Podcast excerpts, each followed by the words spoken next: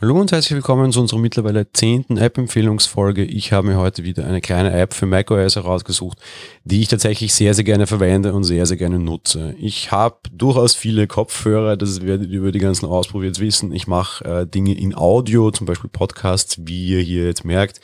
Heißt, es ist für mich äh, generell so Audio-Apps sind für mich sehr wichtig. Wobei das durchaus eine App ist, glaube ich, die wirklich einfach für jeden interessant sein kann. Es gibt natürlich sehr viele irgendwie Management- und Routing-Apps unter macOS. Alles für normale Anwender wahrscheinlich nicht besonders wichtig. Was allerdings sehr wichtig ist, meiner Meinung nach, ist die Auswahl der richtigen Tonquelle. Und hier kommt Tooth Fairy ins Spiel, die Zahnfee übersetzt. Warum Zahn? Naja, das dürfte an den Blauzahn Bluetooth angelegt sein ein alter nordischer Kaiser übrigens, daher heißt das so. So, aber genug mit Trivialwissen. Zurück zu Tooth Fairy. Tooth Fairy ist eben dazu wichtig, um ganz einfach mit einem Klick in die Menüleiste oben ein entsprechendes Bluetooth-Kopfhörerpaar zu verbinden, kann aber auch mehr, also es muss nicht unbedingt ein Bluetooth-Kopfhörerpaar sein, kann zum Beispiel auch die Magic Mouse oder ein Magic Keyboard sein.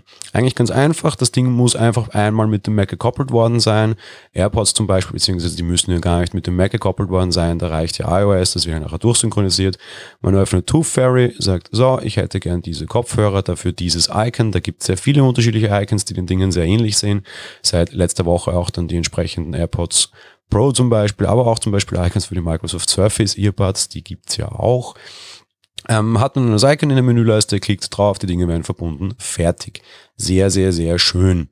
In den Einstellungen kann man dann noch einige Sachen ändern und gerade das finde ich vor allem sehr, sehr wichtig und gerade da wird es für mich durchaus spannend.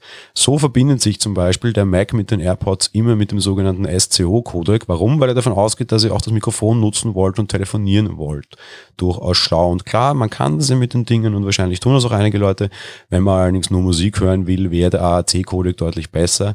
Die Kopfhörer wissen das. In der App kann ich tatsächlich das auswählen und zum Beispiel auch als Standardmodus setzen. So habe ich zum Beispiel Beispiel für meine AirPods eben in der Menüleiste den passenden Link, wo die dann per AAC eingesetzt werden und ich zum Beispiel beim Live-Podcasten dann auch als Monitor verwenden kann. Funktioniert ganz gut mit den Zweiern, die ja sehr wenig Latenz haben.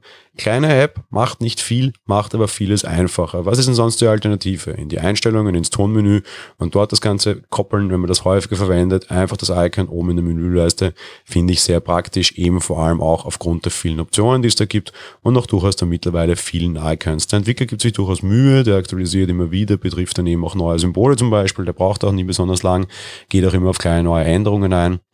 Es war mal durchaus ein ganz, ganz günstiges Programm. Ich habe da irgendwie unter einem Euro bezahlt. Mittlerweile verlangt er ein bisschen mehr. Ich finde es trotzdem das Geld wert und würde das sofort wieder kaufen.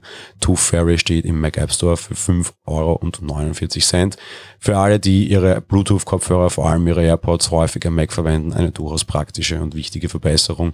Einerseits was Kompatibilität betrifft, beziehungsweise halt Bedienbarkeit betrifft, andererseits aber auch was die Qualität betrifft, allein eben über diese kleinen Ausstellungen. Und gerade das mag ich vor allem empfehlen.